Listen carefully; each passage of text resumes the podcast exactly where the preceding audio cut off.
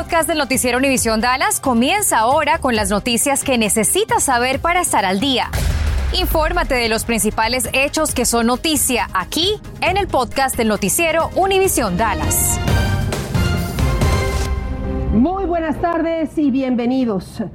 Parte del norte de Texas está esta tarde bajo vigilancia por tornado. Una línea de tormentas podría traer fuertes vientos, lluvias y hasta granizo a nuestra región. Nuestra meteoróloga Nelly Carreño monitorea de cerca este sistema de mal tiempo. Nelly, esta vigilancia incluye Dallas Forward. Afortunadamente no incluye Dallas Forward. La vigilancia por tornado es hacia el noroeste del Metroplex, Denton, Wise, Cook, Parker también. Riesgo esta tarde será la posibilidad de granizo de hasta del tamaño de pelotas de golf y vientos de hasta 70 millas por hora. Y habrá que estar preparados para este fin de semana que el tiempo batirá temperaturas récord. El organismo regulador de energía de Texas, ERCOT, anticipa una mayor demanda, por lo que advierte acerca de posibles cortes al suministro eléctrico. Laura Cruz, es de ahí la importancia de estar bien preparados porque además podemos contribuir a evitarlo. Ana María, vivimos en Texas. Así que voy a contar qué está pasando. ERCOT dice que si la demanda de calor extrema que va a haber este fin de semana agota las reservas, hay una posibilidad entonces de que haya cortes de energía. Entonces, usted se preguntará qué podemos estar haciendo nosotros desde casa para ahorrar energía y colaborar con esto, o también para mantenernos frescos. Si todos ayudamos quizás, pues no llegamos a los cortes. Pero, ¿cómo hacerlo? Le muestro. Cuando estamos en casa hacemos mil cosas a la vez, pero hay cambios muy sencillos que podrían generar un gran impacto. Apague las cosas. No se trata solo de apagar la luz o el televisor al salir de su cuarto o su sala. Desconéctelos. Sabía que los electrodomésticos conectados consumen energía. Igual ocurre con los cargadores de los celulares. Utilizan pequeñas cantidades de energía, así no estén cargando. Su refrigeración o aire acondicionado. Apáguelo si no está en casa.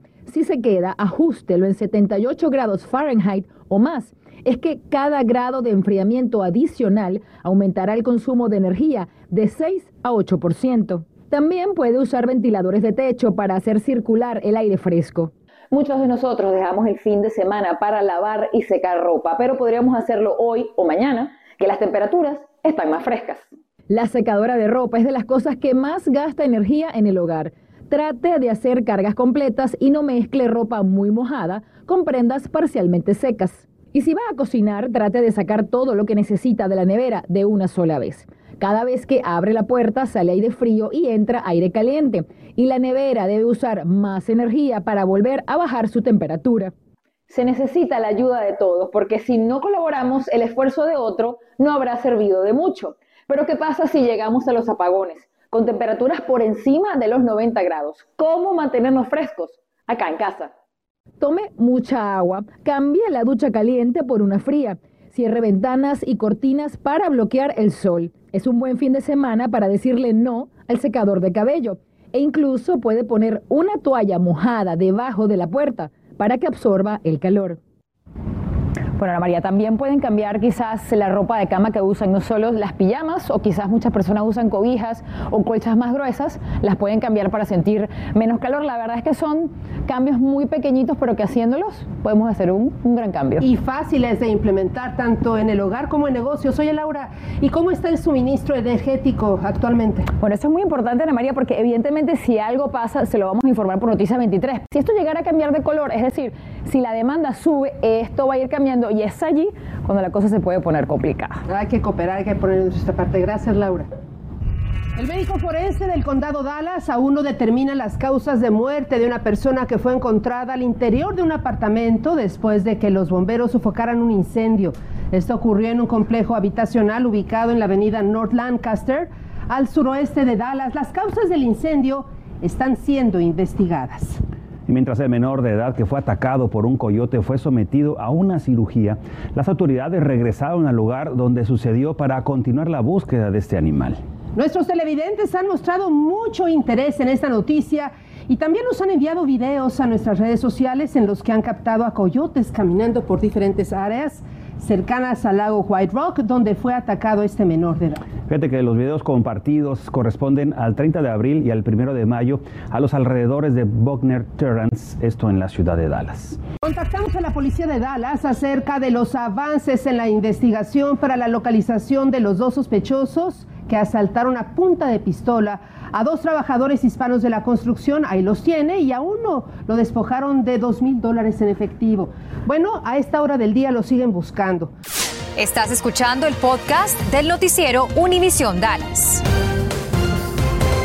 y volvió a salir de la cárcel bajo fianza la mujer acusada del homicidio involuntario de su hijo Yalexus Washington, de tres años de edad, sucedido el 28 de marzo. La Cravivon Washington, de 26 años, había sido encarcelada por segunda ocasión porque supuestamente había manipulado las pruebas y también mentido en relación a los hechos. Ella inicialmente le había dicho a la policía que en su coche no había ninguna pistola y que el disparo provino desde afuera producto de un acto de furia detrás del volante. Esta mujer le impusieron medidas muy severas para cumplir su libertad condicional como realizarse análisis de orina al azar, no salir del área ni acercarse a menores de 18 años. El Departamento de la Policía de White Settlement da a conocer una nueva iniciativa de redes sociales que busca reforzar la transparencia de la agencia y elevar la confianza de la comunidad.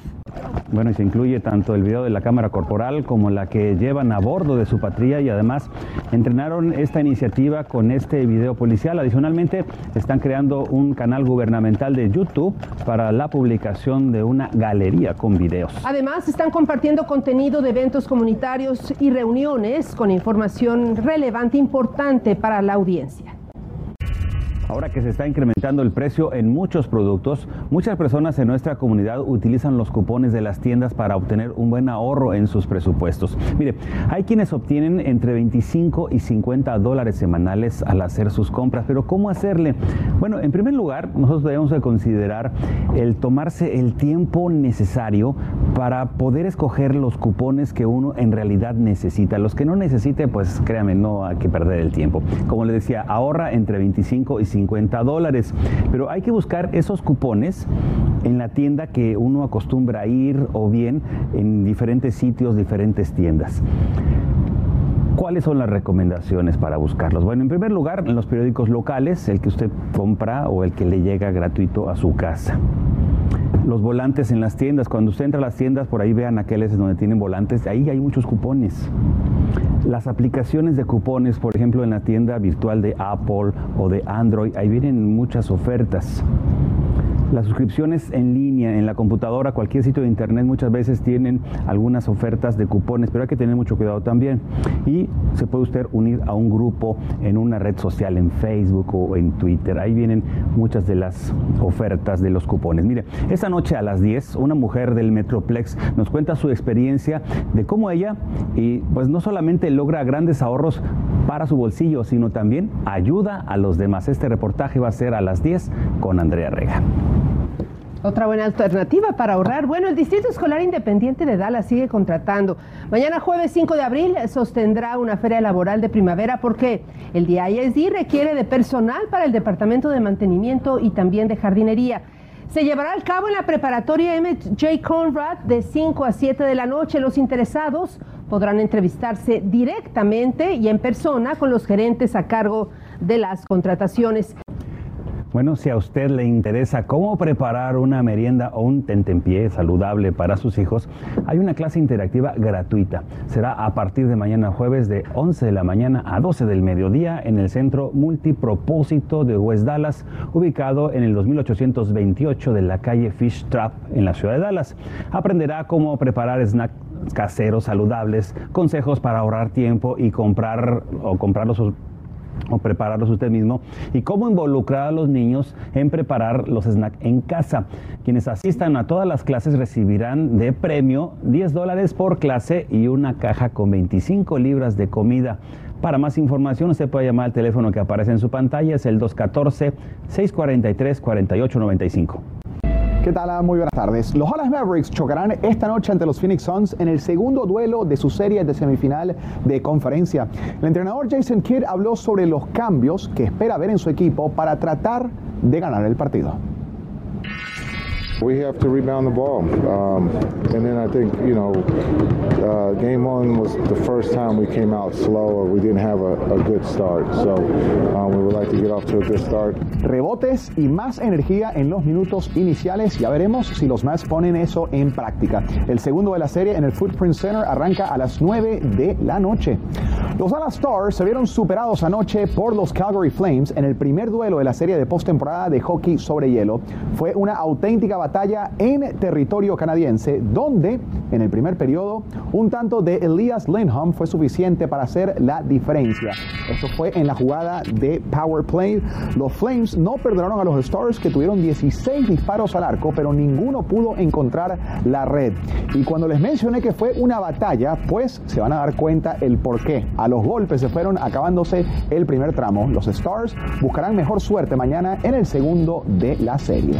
Y el Real Madrid volvió a hacer otro milagro, y es que tras perder ante el Manchester City en la ida 4 a 3 y tras estar cayendo hoy en la vuelta 1 por 0, el equipo merengue hizo tres goles para remontar y así meterse en la final de la Champions. Ver para creer. Rodrigo en dos ocasiones y Karim Benzema, los autores de los goles para el equipo que dirige Carlo Ancelotti, y ahora enfrentarán al Liverpool el sábado 28 de mayo en la gran final. Gracias por escuchar el podcast del noticiero Univisión Dallas. Puedes descubrir otros podcasts de Univisión en la aplicación de Euforia o en univision.com diagonal podcasts.